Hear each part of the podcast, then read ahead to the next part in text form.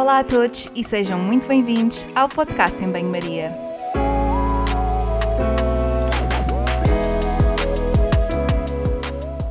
Muito obrigada por estares desse lado. Eu sou a Margarida e conto contigo ao longo dos próximos episódios. Já sabes que aqui a ciência e o bom senso são o prato principal, sempre acompanhados com uma generosa dose de sentido de humor. Por isso, fica desse lado nos próximos minutos para ouvir uma conversa sobre um tema que vou desde já apresentar.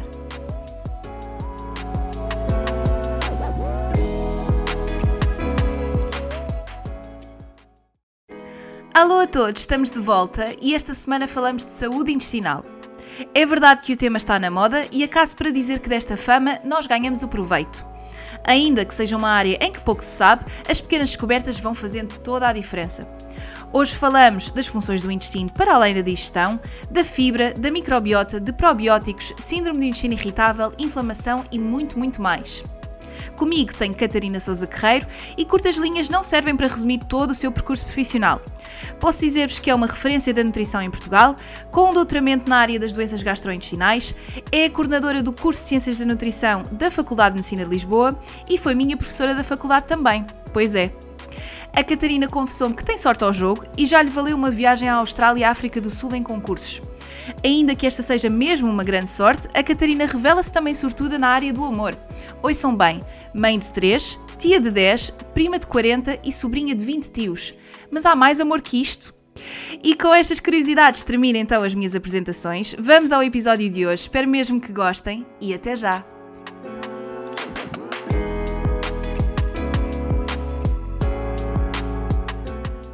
Olá, Catarina. Antes de mais, queria imenso agradecer estar aqui. Já tínhamos falado um bocadinho antes de começar a gravar. Para mim é uma honra enorme. A Catarina foi minha professora na faculdade. É a pessoa ideal para vir aqui falar sobre esta questão do, do intestino.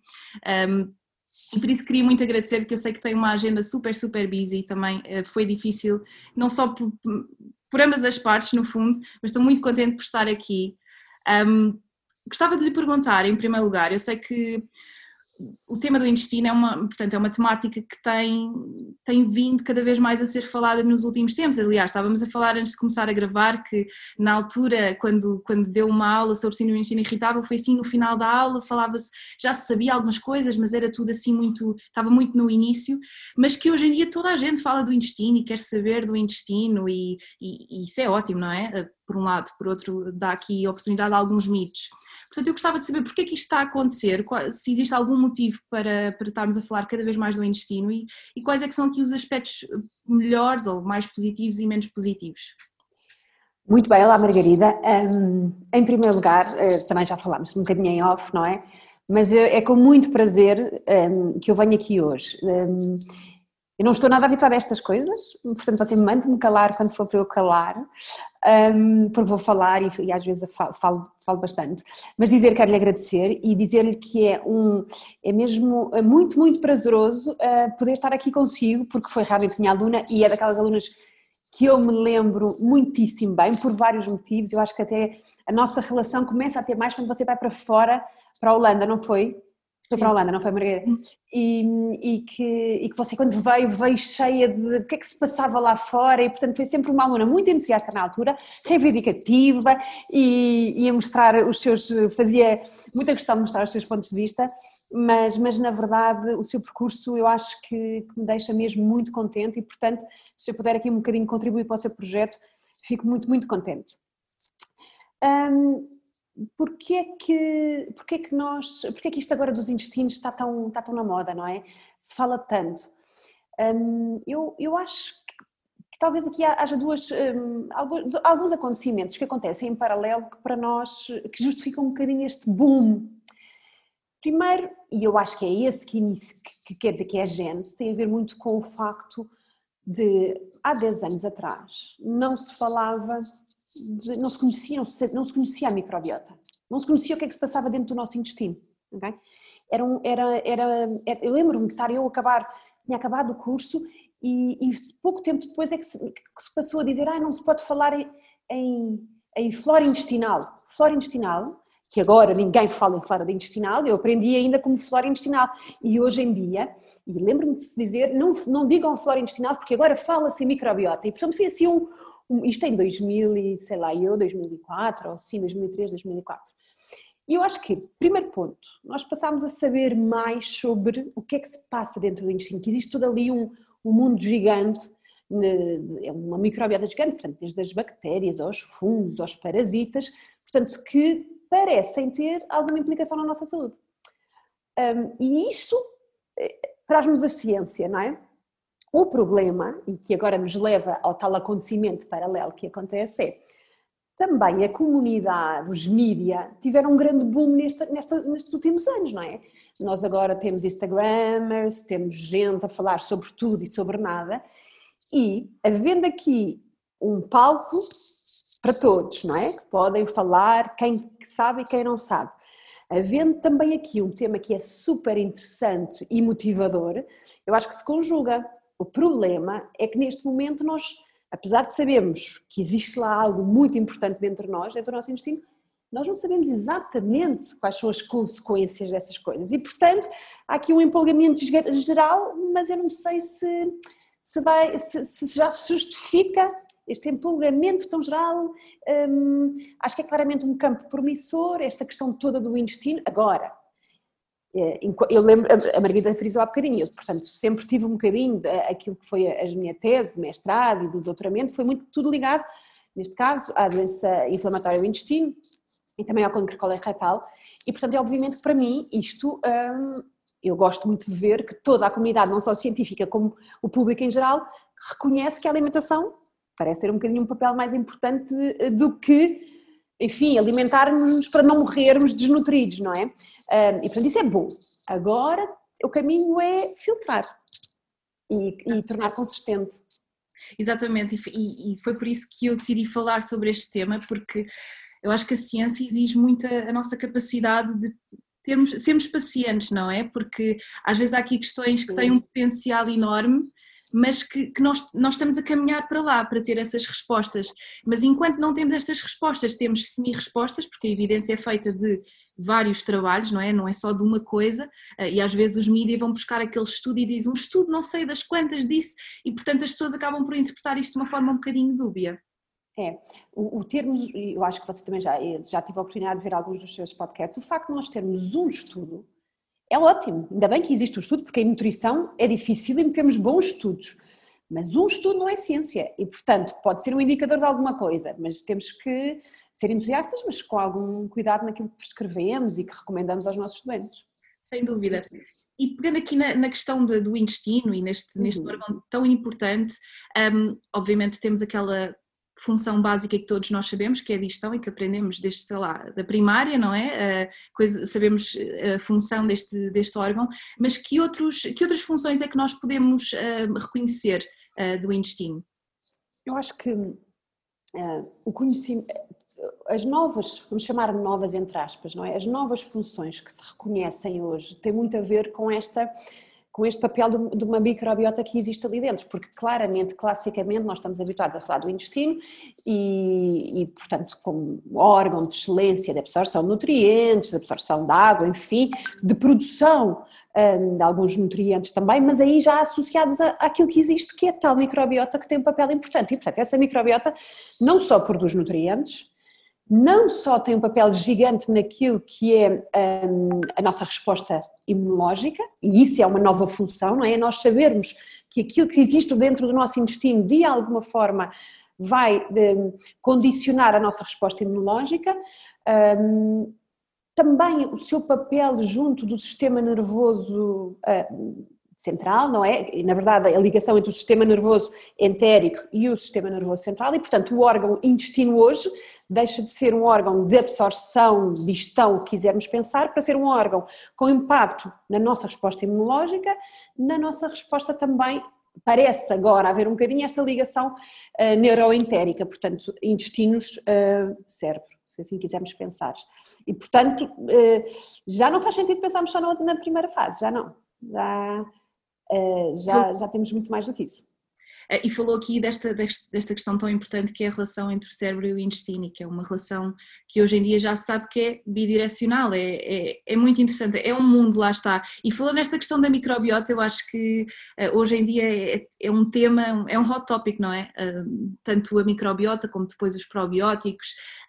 E gostava que explorássemos aqui um bocadinho isto, o que é que é a microbiota, que eu às vezes ainda, ainda digo, e atenção, eu não aprendi assim, estou já a dizer. Já não é desse tempo. Mas às vezes ainda digo flora uh, intestinal, porque é aquela coisa, quer dizer, é um bocado uma comunicação. Uhum. Diz na gíria, não é? Uhum. Uh, mas não é de toda a forma correta. E eu gostava que explicasse aqui um bocadinho o que é, que é a microbiota e como é que. Gostava também que se pudesse fazer a ponta aqui para os probióticos, acho que era, acho que era um, um ponto importante.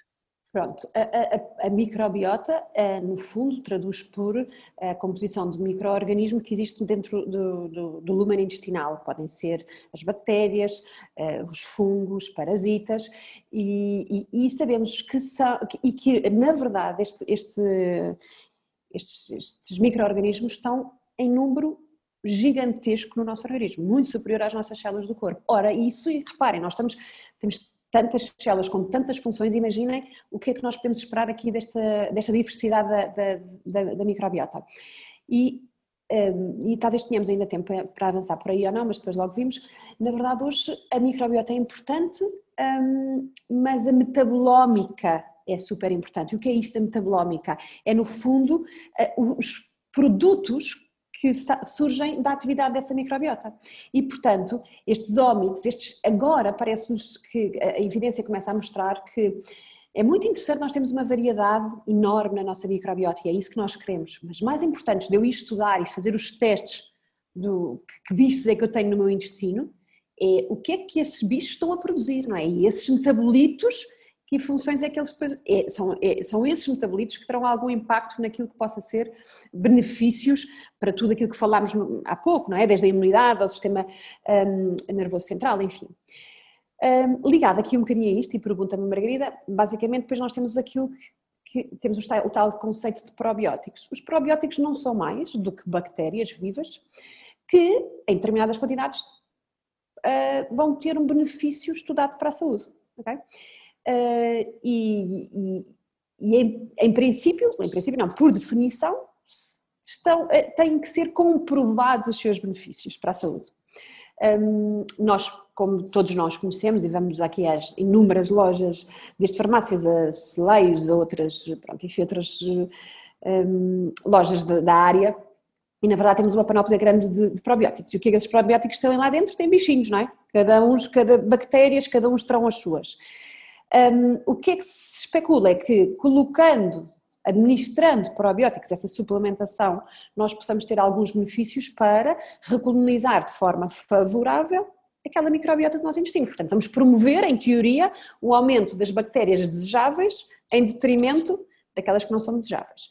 Isto é a teoria da questão, não é? Claro está que, que, que também podemos pensar em alimentos que têm bactérias vivas e, portanto, aqui também de alguma forma poderíamos pensar em alimentos probióticos. Nesse campo é preciso ter um bocadinho mais cuidado, mas na verdade nós estamos a falar QB dos iogurtes e eventualmente dos, dos, um, do kefir, porque esses parecem ter, nós conseguimos dizer que através do consumo desses alimentos e daqueles probióticos que lá estão dentro, há benefícios clínicos para algumas situações em particular, não é? Para o bem-estar geral, eventualmente, é o que está muito bem demonstrado, a intolerância à lactose, a erradicação, por exemplo, do Helicobacter pylori pode ser uma terapeuta, uma, uma terapeuta coadjuvante interessante, um, essencial pela, para, para um, diarreia associada ao viajante, enfim, para alguns contextos muito específicos que, em algum caso, os probióticos por via alimentar e isto igual a iogurte barra kefir,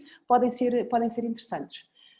É engraçado que às vezes as pessoas pensam que os suplementos, por exemplo, se uma pessoa tiver uma carência nutricional e vamos imaginar, faz umas análises e tem uma carência de vitamina B12, vá, uhum. suplementa em vitamina B12, não é? No caso dos probióticos nós não fazemos uma análise para saber o que é que falta, até porque é engraçado que isto é importante explicar às pessoas que já existem alguns testes em que se possa fazer, por exemplo, uma, uma, uma análise focal e tudo mais, uhum. mas o facto de nós termos aqueles, aquele resultado não nos permite ainda depois fazer uma recomendação específica, não é? é e faz com que isto seja cada vez. É, é, é, assim, é um mundo e é fascinante, quer dizer, quem gosta desta área pensa, isto tem um potencial enorme, mas ainda não estamos lá, não é? É, é, um bocadinho isso às vezes quando e isto uh, se há alguns anos atrás isto era uma coisa só um bocadinho hipotética e realista hoje não não é? Hoje nós já temos já se já se faz eu não sei como é que é aí no Reino Unido aqui em Portugal claramente em menos escala mas nos Estados Unidos isto é uma indústria que uh, gera milhões e milhões esta questão da, da, da, nutrição de precisão não é? Isto é um dos aspectos de nutrição de precisão. Um, e aquilo que eu digo muitas vezes aos doentes e que me perguntam e e, e, em muitos cenários, até nem só nos cenários digestivos, não, noutros cenários, no contexto oncológico, também havia alguns doentes que perguntavam um bocadinho isso. Um, e eu acho interessante que façam o teste, e tenho muitos doentes que até vêm já com testes feitos por outros sítios. O problema é o que é que eu faço com isso agora? Porque, ok, está bem, está um bocadinho mais, estão menos, menos lactobacilos, ou tem mais streptococcus bem, vou suplementar posso tentar suplementar nesses, mas e, quando eu, não, há, não há comprovado neste, benefício, neste momento o benefício para. Agora, eu estou a dizer isto de uma forma, tem a ver um bocadinho com esses testes uh, do microbioma e tentarmos dirigir ao máximo, tendo por base qual, foi, qual é o, a, a, bactéria o grupo de bactérias que estão em, em, em déficit. Mas já existe, já vai existindo alguma evidência para algumas situações em particular que a utilização de probióticos pode ser interessante. Portanto, eu não estou, não, não acho que seja desajustado estarmos a falar sobre isto eh, ou recomendarmos alguns probióticos. O que eu acho é completamente desajustado é dizermos ao doente toma um probiótico. Isto é ridículo só. Só ridículo. Olha, mas toma o probiótico um bom nutricionista, um profissional de saúde que aconselha, tem que saber o que é que está, que, que estirpes é que estão dentro daquele probiótico, porque já há alguma evidência a mostrar que há alguns que são interessantes porque atuam mais junto, na parte mais emocional da coisa e, portanto, mais junto do nervo vago. Há outros que não, que, que atuam, são, são ótimos para uma questão mais da, do, da, da colite ulcerosa. Outro que são mais, portanto, depende um bocado, e isto sempre com um certo grau de incerteza, mas dentro deste grau de incerteza, o nutricionista tem que fazer o seu trabalho e tem que saber que bactérias, desculpa, eu ia dizer bichos, mas que bactérias é que podem fazer de alguma forma sentido para aquela condição em particular. Na semana passada tive uma doente que vinha com um probiótico, portanto, com um síndrome de intestino irritável, muito clássico, e, e vinha com uns probióticos e me dizia, ah, mas já temos probióticos há não sei quanto tempo. Eu, também, tá então, mas deixa-me só, traga, mande uma fotografia, neste até foi uma consulta online, mande uma fotografia para eu perceber que estirpes estão aí dentro, para ver se faz sentido. E era um probiótico super conhecido, né? mas que, não, que tinha, das estirpes mais estudadas para aquela condição clínica, tinham uma estirpe lá dentro. Portanto, não faz sentido. Portanto, aí é dirigir a toma com esperança que de alguma forma possa haver eh, algum benefício. Quando eu digo esperança, enfim, porque existe alguma evidência, mínima que seja, mas que já existe. E acho que aqui é importante, eu falo imenso de, de probióticos na, na, minha rede social e portanto na, vou, vou, falando porque é um tema que também me fascina e que eu adoro, mas o, o que é importante também dizermos e uh, que a Catarina no fundo também já disse, é, é, em ciência nós temos e na nossa prática clínica nós temos de ter alguma noção de que tudo aquilo que nós prescrevemos ou só recomendamos não está a provocar risco. Aquilo que sabe é que os probióticos, no geral, não tem grande risco associado. E portanto é uhum. aquela, aquela, aquela expressão de mal não faz, mas se calhar nós podemos potenciar o papel destes eh, suplementos sabendo o que é que, o que, é que lá está. E lá está, eh, como a Catarina disse existem imensas condições clínicas que beneficiam de, de, ou da tentativa, ou lá está, de tentar perceber se isto pode ter algum benefício. E há inclusive até um, um website que eu costumo referenciar muitas vezes que é o US Probiotic Guide que tem, tem claro. todos Portanto, por entidade clínica ou por uh, marca, enfim, e é exatamente, eu acho que esse é, do, é, é, o mais válido que nós temos neste momento. Uh, claro que em Portugal, depois eu analiso sempre um bocadinho a ver ah, qual é, eh, qual é o... Cá, não é? Exatamente, o que é que há, o que é que isto significa, qual é o produto cá em Portugal que existe, mas pronto, mas é isso, é o nutricionista, na verdade, fazer o seu trabalho.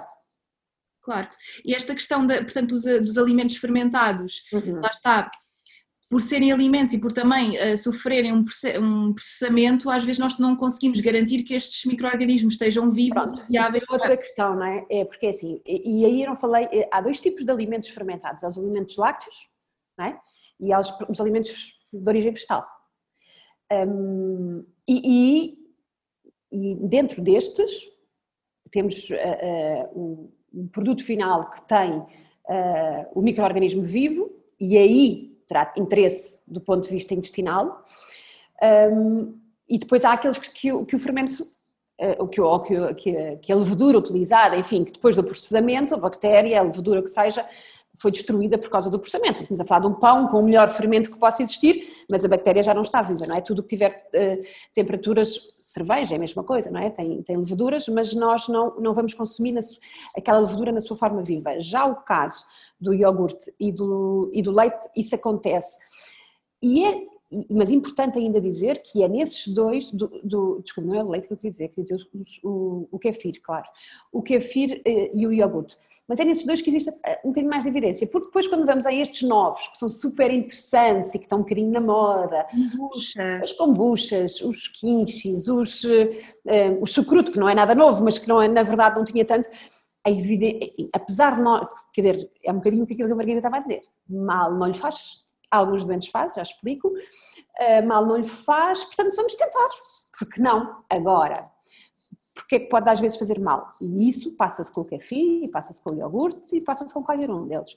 Quem vê muitos doentes com síndrome de intestino irritável ou qualquer coisa, ou qualquer outra entidade com sintomatologia intestinal, percebe que se o doente vai a seguir beber 200 ml de kefir, é pior a emenda do que o soneto, porque, porque na verdade estamos a causar ali uma certa um certo desequilíbrio, uma alteração naquela microbiota. E eu tenho muitos doentes que a primeira coisa que fazem é tomar o café nessa quantidade e dá a geneira. E, portanto, aquilo que tem que ser feito é uma introdução gradual destes, destes, destes produtos. Um, já os outros, que falávamos há bocadinho, estes mais na moda, um bocadinho, pronto, são interessantes, são utilizados há não sei quantos anos, promovem, porque é que até podem ser interessantes? Porque ajudam na digestibilidade de alguns nutrientes, são fantásticos, dão sabor.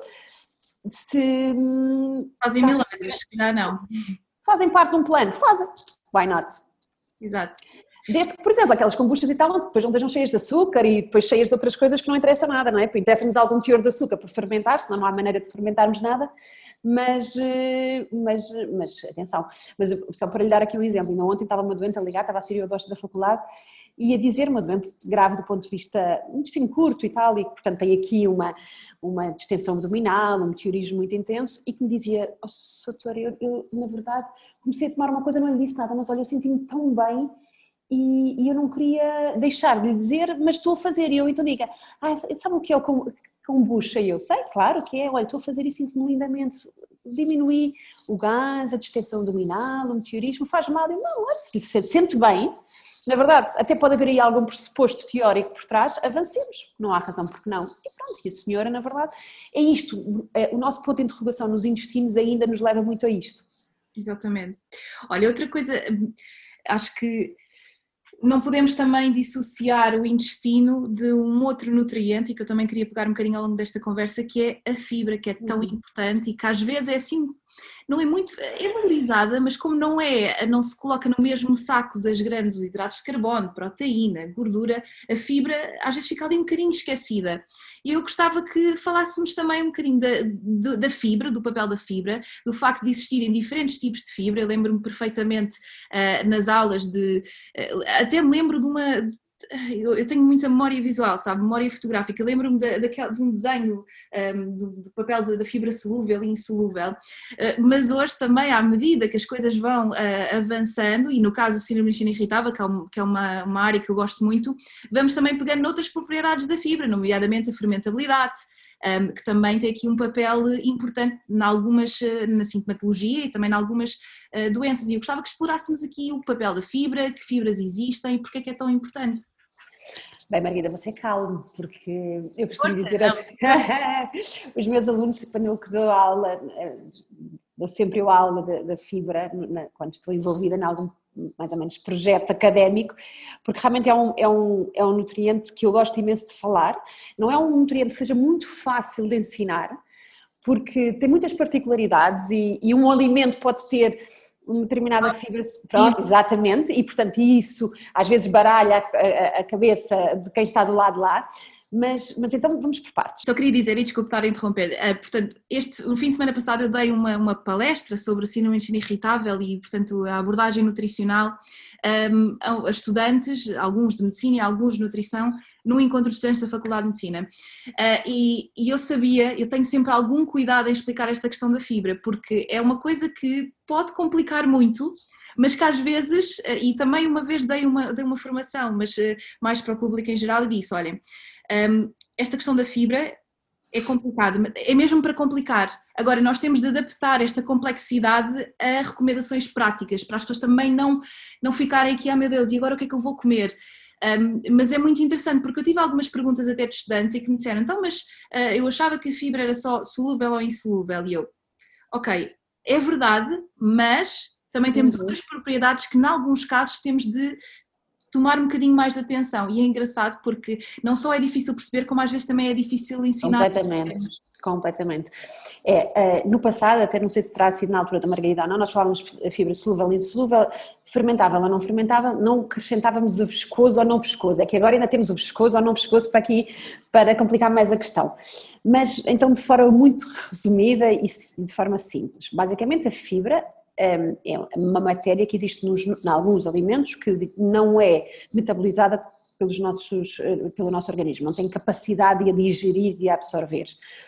Um, e, e, nós dividimos-la onde é que ela existe? Essencialmente em tudo, essencialmente não, nos produtos de origem vegetal, cereais, frutos, legumes. Um, depois, dentro da fibra, nós conseguimos dividi-la em primeiro, duas, duas, numa primeira característica, se é uh, solúvel ou se não é solúvel. Portanto, se em contacto com, com água é capaz de criar assim uh, alguma, algum tipo de, de substância mais viscosa ou não. E também por isso, por isso aquelas, a solúvel e a viscosidade estão muito juntas uma entre. Portanto, imaginem qualquer coisa que estão a comer, imaginem uma maçã, uma pera, que dependente da quantidade de fibra que lá tem dentro, a fibra solúvel que existe dentro da maçã ou da pera, em contacto com um líquido que seja, tem a capacidade de formar algo mais viscoso. Isso é fibra solúvel, fibra viscosa. Um, a fibra insolúvel não, a fibra solúvel não toca com a água. Basicamente a água ou qualquer líquido não, não, não tem qualquer capacidade de se juntar entre, entre ambos. Porquê é que isto é interessante do ponto de vista fisiológico para o organismo da pessoa? A fibra insolúvel, e pensando indo por uma parte, a fibra insolúvel passa pelo trato gastrointestinal, desde a boca até ao ânus, e na verdade nada se passa com ela. Ela, da maneira como entra, é quase a maneira como sai. E isso é interessante porquê? Porque ajuda, na verdade, a criar um bolo fecal, a criar massa fecal, que de alguma forma ajuda o, o peristaltismo intestinal. O que é isto, peristaltismo? É o andar das fezes pelo tubo intestinal. Portanto, em situações em que nós temos o trânsito intestinal muito lento, portanto, o indivíduo mais obstipado com a tal prisão de ventre, interessa que coloquemos alguma fibra insolúvel, porque já sei que dali ela não vai sofrer alteração nenhuma, vai se manter ali intacta e rija e vai estimular todo o peristaltismo intestinal. Por outro lado, a fibra hum, pode ser mais ou menos fermentável. E então entra agora a parte aqui do nosso, do nosso microbioma microbiota.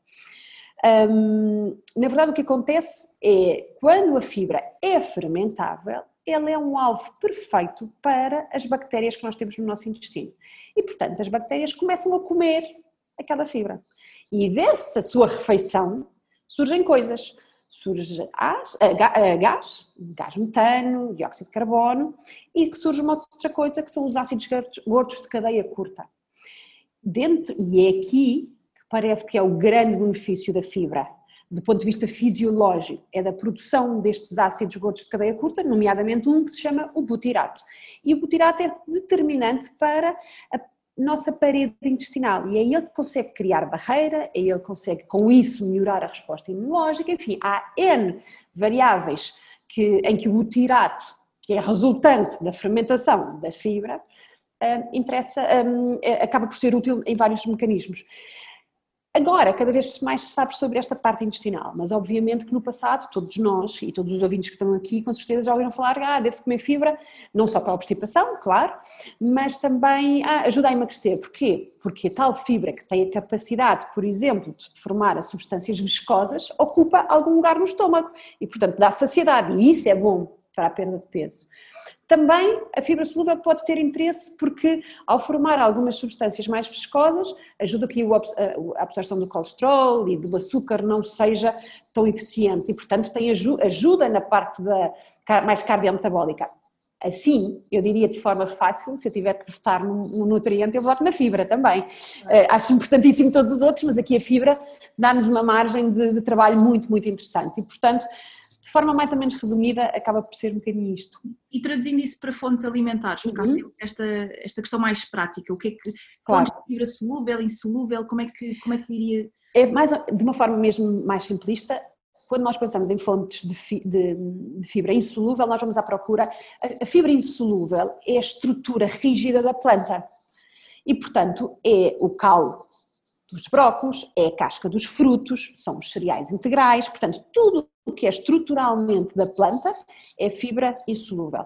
Tudo o que é produção, substância que é produzida Uh, não é tudo, mas a, grande, a, maioria das substâncias que são produzidas pelas plantas, a seiva, as gomas, isso são fibras insolúveis. Então onde é que nós encontramos? Nas polpas dos frutos, nas, na, na algumas gomas de, das alfarrobas, dentro dos cereais encontramos uh, uma fibra, a aveia acaba por ser a grande fonte de fibra solúvel, as polpas dos frutos, já disse, e alguns legumes também têm bastante fibra solúvel.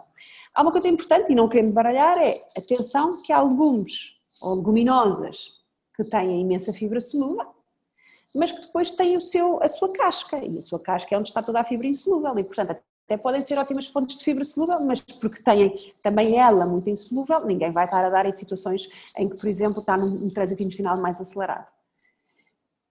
Sim? Certo, certíssimo. Acho que, acho que é super importante também dar aqui este lado prático e também chamar aqui a atenção que por isso é que o acompanhamento individual é tão importante, não é? Que nós poder, nós nutricionistas também podemos dar este acompanhamento claro. consoante a simpatologia. Claro. E, e, agora não, não estou a acrescentar aqui, porque talvez ainda falemos hoje, ainda, ainda há outra variável toda no meio disto. Isto é a fibra, em situações clínicas específicas, a fibra é muito interessante, mas existem, nestes alimentos, existem outras coisas, altamente fermentáveis, é o que vamos, vamos, é o que vamos a seguir, que de alguma forma também podem ser mais ou menos condicionadas. Portanto, na questão intestinal não conta só a fibra, conta a fibra e o facto de termos aqui alguns, algumas substâncias mais ou menos osmoticamente ativas. Então vamos, já agora vamos falar sobre isto, porque síndrome do intestino irritável é, uh, quer dizer, eu não quero dizer que todos nós temos um bocadinho, porque acho que isso é um bocadinho redutor, mas acho que os nossos instintos acabam sempre por um, reagir muito àquilo que são as nossas emoções. Uh, mas há muito, portanto, há, há toda uma outra um, origem que não está só ligada à parte psíquica. Uh, mas síndrome de intestino irritável é das perguntas que eu mais tenho uh, e que tem uma componente nutricional, portanto, alimentar muito, muito importante nomeadamente esta questão da fibra. E que, por ter também um papel importante na questão emocional, há todo um, um, uma ansiedade, às vezes, as pessoas em querer saber o que é que eu posso comer, o que é que eu não posso comer. E uma das coisas importantes, e que acho que, e que falámos nas aulas, mas que era, foi o início, porque a dieta baixa em FODMAPs começou um, quer dizer, os primeiros estudos foram em 2005, já, eu já, já estudei depois, mas quer dizer, toda a abordagem clínica foi uma coisa que foi acontecendo e que foi surgindo e que foi, foi sendo trabalhada. E portanto eu queria que falássemos sobre isso, de, de síndrome uhum. irritável e da dieta baixa em FODMAPs, que acho que era, era importante. Uh, sim, olha, isso é uma, tem uma história interessante que é, eu lembro-me quando eu comecei a trabalhar, eu comecei a trabalhar em, acabei o curso em 2002 e comecei a trabalhar em setembro de 2002 e e lembro-me que sentia uma certa frustração quando saía das consultas, porque ainda por cima sempre tive alguns médicos que me encaminhavam doentes de, desta área. E sentia imensa frustração porque o doente vinha na segunda consulta e dizia-me: Sim, estou melhor, mas estou, continuo, enfim, os sintomas não eram. E eu ficava, ficava triste com aquilo. E depois, passado alguns anos, já não sei exatamente quantos, tive uma aluna na, na Estzel que fez comigo o trabalho de investigação de doença inflamatória uh, do intestino, que era a Julieta, não sei se era do seu tempo ou não, se ela estiver-nos a ouvir, um beijinho. Está, ela está no Reino Unido também a trabalhar. E ela fez comigo doença inflamatória do intestino, do intestino, no trabalho final, e disse professora, assim com, com medo, professora já ouviu falar de uma dieta Assim, e nem queria dizer o nome propriamente, das FODMAPs, e eu disse, não Julieta, olha, nunca ouvi, ah sim, um artigo giro, e já não sei exatamente em que era que foi. E eu fui ler sobre o artigo, portanto, a ver, isto é tão recíproco, esta coisa do aluno-professor, é mesmo, é mesmo muito interessante. E fui ler, e, e, fui ler e achei aquilo super interessante e, e, comecei a aplicar na prática. Depois acabei por ir fazer aí no King's College a formação e, e lembro-me que no, meu, que no início era. Eu fui tinha uma, uma gastroenterologista com quem eu trabalho que realmente me levou a, a fazer algumas apresentações e senti-me um bocadinho a vendedora da banha da cobra. É verdade, porque eu falava com, algum entusiasmo e mostrava que os, os resultados uh, eram realmente interessantes. E cada vez mais agora começa a surgir esta abordagem, não como uma primeira linha, isto é importante dizer, isto não é a primeira linha de intervenção na, no, no síndrome do intestino irritável a primeira linha de intervenção continua a ser os hábitos alimentares adequados, portanto, o doente cheio de gordura, se doente toma muita cafeína, se tem um consumo de fibra desajustado, enfim, essa primeira abordagem. O que é que acontece? Atualmente, e isso é na minha prática o que eu vejo, é que os doentes, quando vêm até nós, a grande maioria deles que tem o tal síndrome do intestino irritável, com diagnóstico de, já vêm com um padrão alimentar, alimentar não completamente eh, cheio dessas coisas más, vamos chamar assim entre aspas, de gorduras, não, já vêm com, pelo contrário, já vêm com muita restrição, já não, já não andam a comer o glúten, já não andam a comer, nada, não comem nada de jeito, na verdade. E o que, é que, o que é que podem comer, no fundo? Exato, e, e portanto, esta questão dos FODMAPs, eh, basicamente, o princípio base é este. Um, para o indivíduo ter um síndrome do intestino irritável, o seu diagnóstico tem que passar por ele ter uma alteração do trânsito intestinal, portanto, ou mais lento ou mais acelerado, hum, mas se fosse só isto, ou ele era, significava que era obstipado, ou então era uma, um dano com diarreia, ponto funcional eles têm que ter também dor causada pela distensão abdominal. E, portanto, quando existe isto, e eu fico muito satisfeita quando os doentes vêm à, nutrição depois de já fazerem todo o seu estudo de doença celíaca, das, das alergias, enfim, do que for, e sabemos, não, não tem nada a ver com isto. É algo que nós não sabemos o que é, na verdade. E então aí hum, temos, temos a abordagem, na verdade, se o doente até tem um padrão alimentar que não está rico nas outras coisas todas, cheias de ativos, cheios de... Então vamos para a abordagem dos FODMAPs. E qual é o princípio dos FODMAPs? É os nossos alimentos correntes, que são saudáveis para a maioria das pessoas, por um determinado motivo, que nós não sabemos exatamente qual é, o intestino, a barreira intestinal um bocadinho mais inflamada, com déficits de enzimas, nomeadamente a lactose, a lactase, um, alguma sensibilidade exacerbada, não é? Daí o cólon irritável. Então há determinadas substâncias que, em vez de serem absorvidas convenientemente, não são. E então mantêm-se no nosso no cólon a ser o tal uh, fermento espetacular para as nossas bactérias. E o que é que isso vai acontecer? Eu, da maneira como eu explico aos doentes de uma forma simplista, é imagine no seu intestino, a parte final, no cólon, há uma grande concentração de coisas que não foram absorvidas, que deveriam ter sido, não foram as bactérias. Vão mastigar, vão produzir gás, extensão e daí a sua dor, ainda por cima se tem aqui uma sensibilidade neuroentérica muito afinada, sente tudo. Uhum. Para além disso, o que pode acontecer também é quando existe ali aquela uma concentração tão grande, a carga, há ali uma grande carga osmótica e o intestino, que é o corpo, o organismo é super inteligente, basicamente chama a água para eliminar, de alguma forma, tornar aquele meio muito mais hipotónico, não é? Não tão hipertónico. E, portanto, deita fora em modo diarreia cólica. Okay? Isto no, no intestino irritável mais diarreico. No obstipado, não é tão fácil o mecanismo de justificação de tudo isto.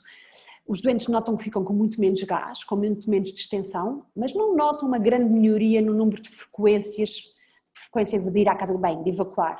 Agora, eh, só, só a parte do gás, para eles já é ótimo. Portanto, se passarem, bem, não importa não ir uma vez, não ir duas vezes, se calhar vou três em três dias, desde que eu não tenha este gás e esta dor aqui acrescentada.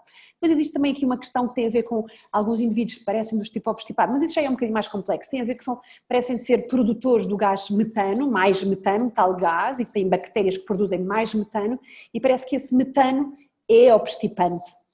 E, portanto, se eu baixar a produção dessas desse, desse metano, portanto, se eu baixar um bocadinho a produção de, de, toda a fermentação, parece que também ajuda um bocadinho na obstipação, mas aí já são pontos de interrogação. Portanto, é um bocadinho este um mecanismo. E, e, como é que se processa esta dieta? Porque lá está, a questão dieta na sociedade é vista. Eu gosto de explicar a dieta baixa em FODMAPs como um, uma terapêutica, não é? Uhum, não é, uhum. é uma dieta. Chama-lhe protocolo mesmo, sabe? Eu aos doentes digo mesmo: olha, o protocolo é assim, que é para eles perceberem que isto não é o protocolo que existe estudado, e nós sabemos, enfim, há várias adaptações, mas uh, isto surge uh, na Austrália, na Universidade de Monash, um, e, que depois já, já vem sendo desenvolvida por muitos, nomeadamente o King's College é, é um sítio onde também há muita investigação feita nessa área, mas basicamente este protocolo funciona em três fases. Nós temos uma primeira fase que de 4 a 6 semanas, idealmente não mais do que 6 semanas, e pode não ser necessária 6 semanas, em que nós damos ao doente uma listagem e na verdade não fazemos, não é, é melhor não dar demasiada informação, porque aquilo é confuso e portanto uma listagem, aquilo que eu faço com os doentes é dou-lhes uma tabela verdadeiramente dos frutos, dos legumes, dos cereais, papapá, papá, que não pode, mas logo de seguida com tudo aquilo que pode. Um, e portanto, os que eu digo-lhes, olha, estes são os a evitar, e estes de baixo, isto pode parecer restritivo, mas é restritivo, na verdade tem substitutos. Portanto, desde que se fiz, eu já fico contente se já viesse aqui já fizesse a parte de baixo e não tínhamos que estar a pensar em grandes restrições. Basicamente, substitui. Um, isto são durante as 4, 6 semanas. Habitualmente, eu, eu conto pelo número de vezes na mão, de doentes em que foi efetivo a restrição de FODMAPs, porque há uns doentes que não é, ponto, mas naqueles que é, eu lembro-me de dois ou três doentes que não, as primeiras quatro, seis semanas não foram suficientes. Portanto, que eles chegaram à primeira consulta, e à segunda e disseram, hum, não tem melhorias. Mas aquilo não foi tão claro para mim, então insistimos. E aí sim, nós voltar, aí conseguimos perceber. Mas caso contrário, a maioria dos doentes, às três semanas, 15 dias, três semanas já está a notar benefícios, especialmente os diarreicos, o fenótipo diarreico. Portanto, durante essas 4, 6 semanas tiramos aquilo. Depois, nas, nas semanas seguintes, um, aquilo que se faz é uma provocação. É uma prova de provocação que existe em todas, em todas outras, em tantas outras um, entidades clínicas e aqui também. Só que esta provocação tem que ser feita de forma uh, lógica e, e, portanto, tem que estar a testar o, o FODMAP em questão. E, portanto, aí fazemos aquilo que eu digo ao doente: olha, agora vamos, há uma semana que você vai testar o O, não é? Portanto, FODMAPs o O, e então para testar isso vai ter que fazer, incluir determinados alimentos que só têm esse só, não tem mais nenhum, portanto só tem esse FODMAP, não tem mais nenhum, se aquilo correr mal é por causa desse FODMAP e não por outra coisa, à partida.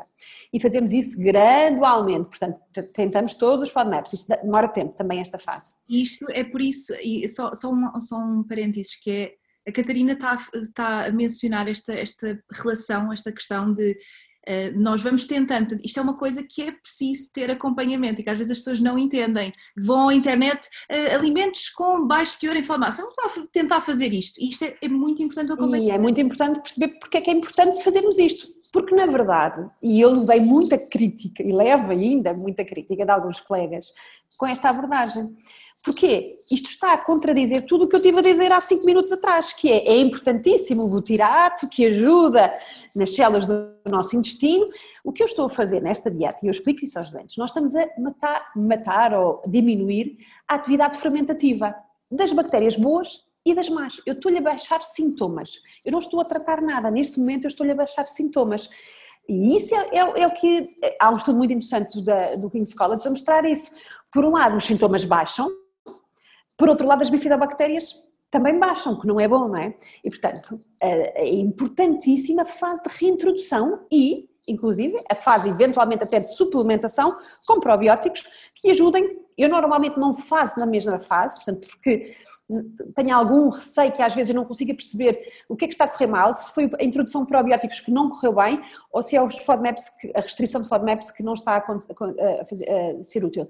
Portanto, tento pôr em introdução dos probióticos de suplementação um bocadinho desfasado. Mas esta fase para mim é crucial, a fase seguinte, que é difícil, mas é com isto que eu consigo de alguma forma dormir bem na minha almofada, que é, eu sei que eu estive a fazer, a, a tratar sintomas e melhorar a qualidade de vida do doente, mas agora deixem-me também tratar daquele intestino e, portanto, vou voltar a pôr um, tudo o que é, um, tentar pôr mais outra vez os tais pré-bióticos, não, por acaso não falamos dos pré-bióticos, não é Margarida? Só falamos dos é probióticos. Força nisso. Um... Esta, portanto, às vezes as pessoas confundem probióticos é uma coisa, pré-bióticos é outra, mas se quiser explicar, força, acho que é. Pois, é porque os probióticos são as bactérias vivas. O alimento desses probióticos são os pré-bióticos. E a nossa alimentação está cheia de pré-bióticos. No fundo, isto é um tipo de fibra muito pequenina, de cadeia muito pequenina, altamente fermentável. Portanto, quando a Margarida me perguntava há bocadinho que características é que existem na, na fibra, este é um tipo de fibra que é altamente fermentável, de pequenina dimensão, e que é, é o substrato de excelência para as tais bactérias. Ora, eh, estes prebióticos são úteis para eu ter uma microbiota super diversificada e a crescer e a florescer como um belo jardim de flores, não é? Se eu os tiro, não estou a deixar as flores crescerem, na verdade será isso. Um, o que eu sei é que vou, que isso está provado é que melhoram os sintomas e, portanto, naquele momento, o que o meu doente vem à minha procura, na verdade é esta, vem procurar melhorar a sua qualidade de vida. E eu o que eu tenho que fazer é por fases e não vou querer ser, tentar fazer tudo. Primeiro começa a melhorar os sintomas e, e existe uma abordagem às vezes da nutrição funcional que vem, ah, mas não estão a tratar a causa da doença, estão só a tratar os sintomas. Também, neste momento estou a tratar os sintomas. Se eu puder, porque nós nem sabemos qual é a causa da doença, na verdade não se sabe, portanto eu não posso querer tratar a causa da doença se eu não a sei. Trato primeiro a sintomatologia, acalma aquele intestino, acaba, acalma aquela cabeça, porque também a ligação cabeça-intestino é, é, tão, é tão importante e, portanto, se o doente se sentir melhor, tudo aquilo vai correr realmente melhor e depois sim, vamos tentar perceber e vamos eventualmente fazer, um, por os probióticos, por algum, algum tipo de nutrientes que sabemos que de alguma forma pode ser interessante. Sem dúvida. Essa questão da, da nutrição funcional acho que dava para um outro episódio do podcast, mas eu às vezes tenho de me controlar um bocadinho também para. Porque efetivamente eu acho que há, há uma tendência para vermos as, as, coisas de uma forma muito redutora e nós nutricionistas, mesmo que, que nós estejamos a, enfim, com uma, uma vertente mais funcional, tentamos procurar aliviar os sintomas, mas também é importante pensar na causa, mas portanto, nós acabamos por, eh, enfim, ver tudo, não é? Mas há determinadas fases da doença em que é importante dar este alívio dos sintomas. Eu e não, eu não estou aqui a dizer nada contra... Não, e eu acho que o princípio da nutrição funcional é o princípio que deveria ser adotado por todos nós, não é? Não é estarmos, nós não queremos só tratar os, sintomas, nós queremos tratar tudo. Uh, agora, não, até do ponto de vista de, do próprio doente que entra, nós temos que dar soluções aos doentes temos que, na verdade, se existe algo que está estudado que melhora a sua qualidade de vida, independentemente de naquele momento não causar tratamento da sua doença, que nós não sabemos exatamente qual é, eu tenho que o fazer. Não posso é ser descurada, e, e por isso é que é isso que a Margarida dizia, é ir à internet e, e fazer o download da dieta baixa em FODMAPs ou o gastroenterologista que envia, dá-lhe a listagem ao doente e siga, isso vai correr mal, porque vamos ter doentes daqui a uns tempos com outros 50 mil problemas, uma desbiose intestinal marcadíssima, carências nutricionais eh, marcadas e, portanto, hum, acho que é um protocolo, é um protocolo. E eh, eu acho que estamos super alinhadas, a Catarina mencionou aqui vários pontos que eu ia perguntar, mas que farão todo o sentido. Um, e, e, acho que, que, é muito importante passarmos esta informação, porque, um, e a Catarina falou que algum, alguns colegas criticam, eu acho que é importante nós também conhecermos e tentarmos ser curiosos para perceber estes protocolos e perceber o fundamento, porque sabe que eu, eu exploro muito esta questão do comportamento alimentar nas minhas redes sociais, é uma área que eu adoro. Uh, e que às vezes um, tem assim um comentário ou outro, uma mensagem, então mas uh, tu promoves este uh, comportamento alimentar saudável e, e descontraído e equilibrado em relação à comida, mas depois pegas aqui nestas questões. E eu gosto sempre de uhum. contextualizar, quer dizer, há, há, situações em que nós temos de partir mais para o, para, para o pormenor, para o detalhe, para alterar aquilo, para, para tentar ajudar a pessoa, aquela pessoa para aqueles sintomas específicos. Eu acho que isto já nos leva um bocadinho mais longe do que propriamente só para a saúde digestiva, mas eu acho que, e tenho dito isto a alguns dos alunos agora mais recentemente com quem eu, com quem eu estou, nós já não estamos no tempo em que nós nos preocupávamos, e eu fui um bocadinho assim também, que nós nos preocupávamos só uh, nos, nos, macronutrientes. Eu tenho que fazer uma dieta que compara aquelas gramas de proteína, de hidratos de carbono, lípidos, e não pensávamos muito mais no resto, e porque o doente não pode estar desnutrido e os doentes têm que estar.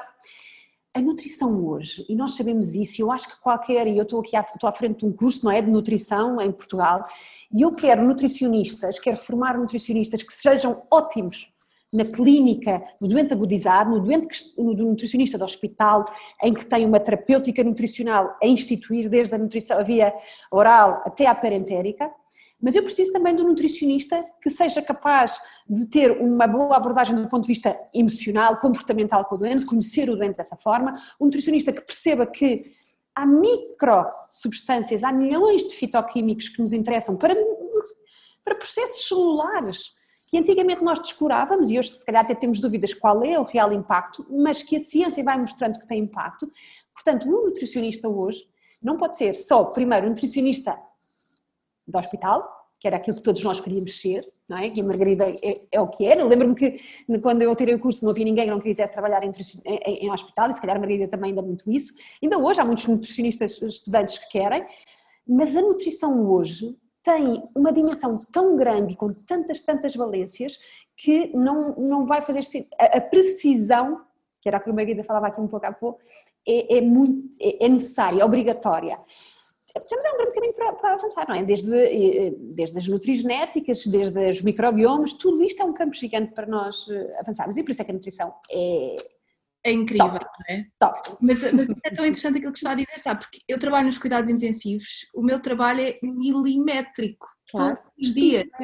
É, hoje estava, estou a trabalhar de casa e estava a discutir uh, parâmetros ao pormenor, num doente com, com nutrição parentérica, que é nutrição intravenosa, e estava. E depois dou por mim às vezes a refletir que, e por isso é que tenho a minha página do Instagram, porque me faz falta o lado emocional, de explorar estas questões do comportamento alimentar, esta, esta conversa, porque o, nos cuidados intensivos acabo por, por, falar com alguns doentes, mas a maioria está, está lado, não é? Claro, acabo, claro. perder este lado, mas que não, mas que não sei, eu, eu sou um bocado, tenho assim, sou suspeita, mas gosto mesmo daquilo que eu faço e tenho, por isso é que eu gosto tanto da nutrição, porque tenho este lado super minucioso e matemático, ando ali com a calculadora, mas depois tenho aquele lado mais das relações claro. humanas que, que eu gosto tanto. Catarina, só queria pegar na minha última pergunta, que acho que isto é super importante uh, e que tem que ver com a inflamação, porque uhum. um, ah quando muitas vezes pegamos no intestino, há sempre alguém ou, ou algum artigo que diz uh, temos de tratar deste intestino inflamado e dar-lhe aqui um, um shots de curcuma, de gengibre, enfim, estou aqui a ridicularizar um bocadinho a situação, a Catarina já vai explicar um bocadinho melhor, uh, é que é este conceito de inflamação e que as doenças começam todas no intestino e portanto há, há aqui um certo...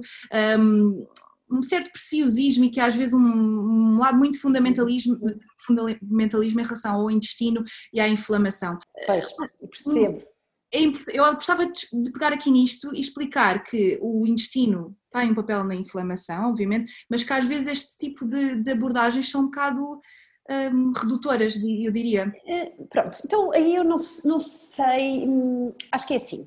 Acho que são dois cenários completamente distintos e eu acho que isso é que a pessoa tem que perceber, não é? Agora, a grande maioria das pessoas não vive no seu cenário, não é, Margarida? Num cenário em que temos um doente agudizado, em que uma, um pico, uma curva de inflamação gigante. E, portanto, não há curcuma, nem gengibre, nem ômega 3, enfim, não há que dê, que dê, que dê solução a essa inflamação aguda. Uhum. E, e, portanto, até aí eu acho que sim, que a nutrição não pode, não é milagrosa a esse nível. Okay? Uhum. Depois há outra questão que tem a ver com um bocadinho de tudo isto que nós estivemos aqui a falar, que é, se eu tiver uma, um intestino saudável, o que é isto, o intestino saudável? É uma microbiota saudável, uma barreira intestinal bem coesa, portanto, sem haver a tal permeabilidade intestinal, sem haver um, um, um alargamento entre as células em que deixem passar de alguma forma algumas substâncias que não deveriam estar dentro da nossa corrente sanguínea e estão, e se passam, o que acontece é que há uma resposta imunológica e daí um, um, algum um início de uma possível cascata inflamatória a surgir, mas com um grau de inflamação muitíssimo reduzido. Portanto, não se nota numa PCR, para quem não está a ouvir, uma PCR é uma marcadora eh, de, de, de, de inflamação. Não se nota. Agora, eh, e, e por isso não me choca que de alguma forma nós possamos pensar na dieta como um, um promotor de substâncias anti-inflamatórias, e o ômega 3 é um exemplo disso, e a curcuma é um exemplo disso, se isso vai tratar uma inflamação aguda, óbvio que não. Se isso vai ajudar a termos, a não termos respostas uma, uma, uma, resposta inflamatória mais crónica, daquela mais básica, latente, enfim, eu quero acreditar que sim. Está a ver onde é que eu quero chegar? A minha, percebo perfeitamente e, estou totalmente de acordo. O, o meu intuito uh, com esta pergunta tem que ver com esta questão de a inflamação ser um conceito altamente complexo, mas que isto às vezes é vendido de uma maneira muito simplista, o que faz com que, por exemplo, pessoas, e eu vejo isto na minha prática clínica, e atenção, pronto, vejo estes doentes mais críticos, mas também na minha prática privada acabo por ver estas questões mais de. Um, portanto, não do doente agudizado, não é? Não, do, do estilo mas de vida. Vejo este, esta, esta confusão entre os conceitos, o que às vezes quando as pessoas me dizem, ah, mas eu tenho, tenho um intestino muito inflamado e quero tomar isto e aquilo, e às vezes eu penso assim, ok alguns compostos, e eu gosto muito de, não sei se a Catarina concorda, se calhar até não concorda, mas eu, eu não gosto de chamar um alimento anti-inflamatório, eu gosto de dizer que um alimento tem, tem propriedades. propriedades que podem ser anti-inflamatórias, porque isto, isto faz a diferença, mas que às vezes nós também focamos aqui nestes alimentos quase que milagrosos e esquecemos depois de outros fatores que também têm um papel muito importante, o sono, a atividade física, que também tem, quer dizer, acho, acho que é, é, conseguir ver num todo, em vez de nos eh, focarmos em alimentos específicos que tratem isto e aquilo, percebe? Eu acho que a minha visão, apesar de eu acreditar um bocadinho na nutrição de precisão, e, mas aí tem a ver com o indivíduo em si e não com o nutriente em si, são coisas diferentes, é ser preciso, mas tendo em conta o indivíduo um, passa muito por não, não pensarmos em o alimento.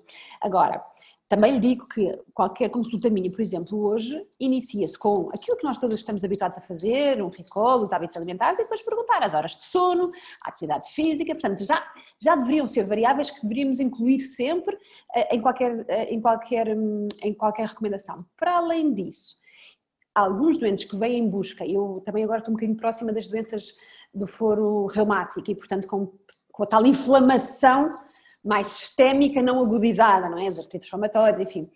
Um, muitos doentes perguntam dieta, qual é a dieta mais inflamatória que eu posso tomar para combater a inflamação? E, e a Margarida há de perceber isso. Às vezes aqui, a maneira como nós conseguimos chegar ao doente Uh, não vamos com tantos preciosismos e muitas vezes, e, e, por exemplo, ainda no outro dia estava a preparar uma aula e no, exatamente para isto, e no Krause, na nossa Bíblia, não é? No, diz lá, exemplo de dieta anti-inflamatória. É um bocadinho chocante nós dizermos isto, não é? Porque, na verdade, se pensarmos no verdadeiro conceito de inflamação eh, mais agudo, ela não vai ter efeito nenhum. Agora, hum, eu gosto sempre de dizer ao meu doente desde a aveia, porque tem as beta-glucanas, à curcuma, porque tem algum efeito. E o que eu gosto é que os doentes, as frutos oleaginosos, porque tem outros, gosto de elencar ali um grupo grande de alimentos que devem fazer parte do, de um plano. Enfim, se o doente lhe quer chamar anti-inflamatório, enfim, não, não, vou, não bato muito na mesa, mas com propriedades anti-inflamatórias. É, é, é, acho que também tem a ver muito com o contexto, não é, Catarina? Se, se, por exemplo, o meu trabalho mais de educação alimentar nas redes sociais, eu tenho que ter um bocadinho mais cuidado claro. como passo estas informações. O mais possível, não é? Em consulta tenho muito mais uh, liberdade para perceber qual é que é o conhecimento da pessoa, qual é que é o nível Obviamente. de organismo, qual, ou qual é que, quais, é que, qual é que, quais é que foram as dietas no passado, ou qual é que é a relação que a pessoa tem com a alimentação. Portanto, eu acho que tem, depende muito do contexto e isto é, é importante. Mas aí deixa-me só para acrescentar e para finalizarmos. Isso, isso que você me está aqui a, dizer traduz um bocadinho eu, a, a, posição que eu acho que a nutrição tem que estar a tomar agora, que é, no passado nós estávamos sempre a pensar no, no, na nutrição para massas, não é? Para grupos de pessoas, para, e portanto as políticas alimentares têm um papel gigante e nutricionais gigante na nossa, na nossa sociedade, porque quando queremos falar para um grupo de pessoas, para uma comunidade, há determinado diálogo, há determinada mensagem. Quando nós queremos, temos o, o nosso doente à nossa frente, é outra mensagem que nós, porque é um indivíduo. Quando você tem aí uma população, determinada população, que está a ler, ainda por cima não a ouve muitas vezes, não sei o quê, você tem que ter outro tipo de mensagem. Portanto, eu acho que é mesmo isto, adaptar ao, ao, à, à situação onde nós estamos, em que nos encontramos. Catarina, muito obrigada. Ora, foi, essa foi um prazer. Gosto, acho que conseguimos pegar em tudo aquilo que eu queria falar e acho que foi, tenho certeza que vai ser útil para quem está a ouvir e um, só tenho a agradecer por ter, por ter vindo e termos esta... Eu é que agradeço, eu é que agradeço, foi muito, com muito, muito prazer, espero que continue a correr muito bem, tenho pena que não tenha ganho aqui o prémio, já foi, não já, na semana passada ou este fim de semana, era uma pena, mas uh, o trabalho é muito, muito meritório, Margarida, muitos parabéns. Obrigada, obrigada.